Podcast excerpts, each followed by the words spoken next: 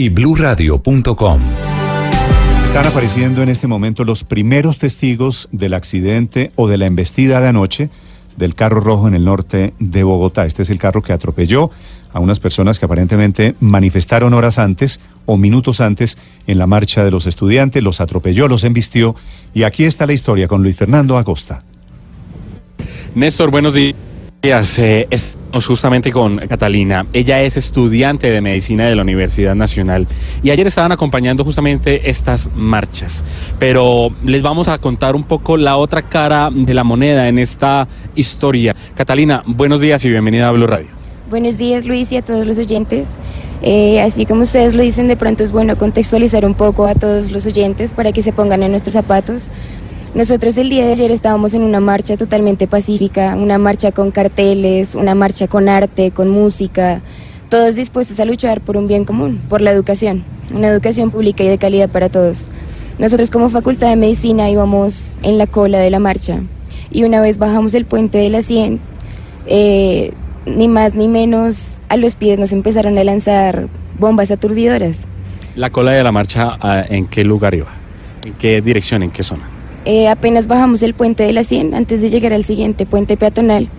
Ahí fue cuando empezaron a violentarnos, porque no hay otra manera de decirlo. No hubo provocación por parte de los estudiantes porque, como digo, la Facultad de Medicina era la última en la cola y nosotros no les hicimos nada, ni siquiera con palabras, nada. Lo que recibimos fue un acto violento de buenas a primeras sin ningún aviso.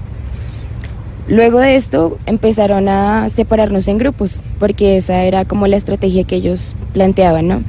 Entonces una vez lograron separarnos, yo iba con un grupo más o menos grande y volvimos a tomar la calle 100 hacia el norte y allí es cuando vuelven de nuevo a gasearnos, otra vez con aturdidoras y nosotros simplemente estábamos ahí deteniendo el tráfico. Simplemente queríamos que la gente nos volteara a mirar, que nos escuchara y que supieran la razón. Estaban sobre la vía. ¿En qué momento aparece en escena el carro rojo eh, de todo este episodio desafortunado?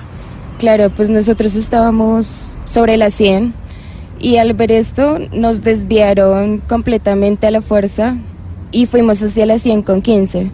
Allí nos encontramos con otros chicos de la Nacional y logramos reunirnos. Lo que intentábamos era tomar de nuevo las calles, pero en ese momento llegó eh, una señora en un auto rojo, estábamos nosotros sobre la vía y se llevó a nuestra compañera, a Valentina. Se llevó con toda la intención, porque no se puede decir que eso fue un accidente, se puede decir que fue un acto, un intento homicida. Y básicamente eso fue lo que pasó. Nosotros dentro de la confusión y la rabia acudimos al carro a la señora porque la señora quería entrar en fuga. La detuvimos, obviamente con mucha rabia porque la señora atropelló a Valentina, la dejó en el piso botada sin ningún dolor ante lo que estaba haciendo y nosotros arremetimos contra el carro, claro. Desde ahí comienza el video que de pronto está rodando en las redes. Claro. Eh, Néstor, la escucha, eh, lo está escuchando en ese momento Catalina. Gracias, Luis Fernando. Catalina, es decir, el video, los videos que se han conocido esta mañana, el antecedente es que esa conductora de ese carro rojo había atropellado antes a, a Valentina. Claro que sí, Néstor. Anterior al video, Valentina ya había sido atropellada y la señora se había dado a fuga. Y, y si ella se fugó, ¿por qué se ven ustedes rodeando el carro? Porque la logramos alcanzar, todos corrimos, la rodeamos. Eh, la señora no, no quería responder nada y aún así se llevó a otro compañero mientras nosotros la estábamos rodeando. Ya entiendo, esta, esta declaración es muy importante porque aclara un poquito la, la película. ¿Y Valentina cómo está? Pues hasta el momento yo lo que tengo información de ella es que afortunadamente en ese momento yo pues la estaba atendiendo, le estaba brindando primeros auxilios mientras llegaba la ambulancia con otro compañero, Santiago, y la ambulancia llegó afortunadamente rápido, pero sin embargo se demoró más o menos una hora en que le atendieran. Catalina, aún no tenemos reporte. Cuando ustedes rodean el carro rojo, ¿qué estaba pasando en ese momento? ¿Qué le gritaban ustedes o por qué la conductora de ese carro rojo los embiste, los atropella? Porque estábamos llenos de rabia, Néstor. Es algo inaudito venir de una marcha pacífica, que te lancen aturdidoras a los pies y después de pronto ver cómo la sociedad atropella a una muchacha así sin más. Pero qué- Y Sí. Pero, pero, ¿pero qué pretendían ustedes hacerle a la señora? esperar a que llegara policía o justicia, lo que fuera, que vieran y nos hicieran valer el caso, porque eso fue un intento homicida, no se Pero, puede pero la llamar de otro señora. ¿cómo, ¿cómo a- atropelló a Valentina? ¿Por qué la atropelló? ¿Trató de pasar por...? un- ¿Nos puede escribir un poco más en detalle ese primer episodio que fue el que desató todo esto? Claro, mira, nosotros estábamos ahí en la 100 con 15, en el semáforo, y estábamos de nuevo hacia, el- yendo hacia la calle. Estábamos otra vez obstaculizando, y en ese momento, como a unos 7 metros de los que estábamos aquí presentes, la señora arrancó y aceleró, y se llevó a nuestra compañera pero Valentina, ella se la ¿por llevó qué- puesta. ¿por qué, hace- ¿Por qué arrancó y aceleró? ¿Porque ustedes estaban bloqueando la vía? Pues yo supongo, no sé qué urgencia tendría la señora o ¿Ustedes qué tenían tenía en la permiso? mente, pero... ¿Ustedes tenían permiso para bloquear vías? Pues nosotros íbamos en marcha desde las 100, como les comentaba anteriormente, pero el SMAT nos, literal, nos obligó a tomar otras vías para No, reunirnos y buscar una forma segura. Venga, eh, Valentina, la señora que iba, eh, Catalina, perdón, la señora que atropella a Valentina, que iba en ese carro rojo, ¿iba sola? No sabría asegurarte eso, la verdad. no. Pero usted no estaba rodeándola, usted no estaba en el, en el grupo de gente que estaba rodeándola.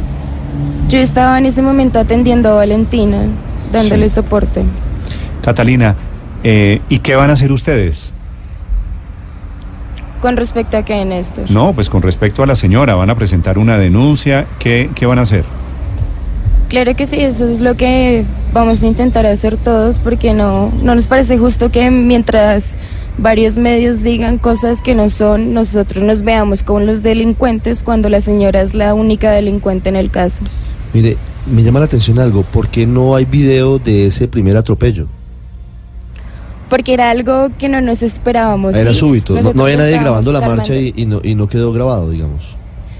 En ese momento no era que no estuviéramos en la marcha, sino que estábamos literal huyendo del SMAT, huyendo de los actos violentos que estaban cometiendo, porque aún así ellos no se limitaron solo a sacarnos de la 100, sino a seguirnos. Catalina, ¿usted y qué a estudia? ¿Qué estudia y dónde? Yo estudio medicina en la Universidad Nacional de Colombia. Y estaba protestando por lo mismo de todos. Claro que sí, lo ¿Usted mismo iba, de todos y iban para todos. encapuchados o iban sin capucha? No, señor, yo iba con una bandera. Y íbamos varias sin capucha. Y de pronto los que tenían capucha era por los gases lacrimógenos intentando protegernos. Ah, ¿la capucha era por los gases lacrimógenos? Claro, Sí. Sí, porque en el video se ve buena parte de los que estaban rodeando el carro, eh, de los muchachos, llevaban, llevaban capucha. ¿Qué, qué bandera llevaba Catalina? yo llevaba una bandera hecha por la Facultad de Medicina que tenía un corazón y decía, somos un grito de libertad. Mire, ¿y cómo, cómo actúan ustedes frente a los encapuchados que causaron desmanes? Digamos, porque aquí se mezclaron dos cosas, los manifestantes pacíficos y los violentos. ¿Cómo actuaron ustedes frente a Claro. ellos? Bueno, eso siempre es complejo de tratar, ¿no?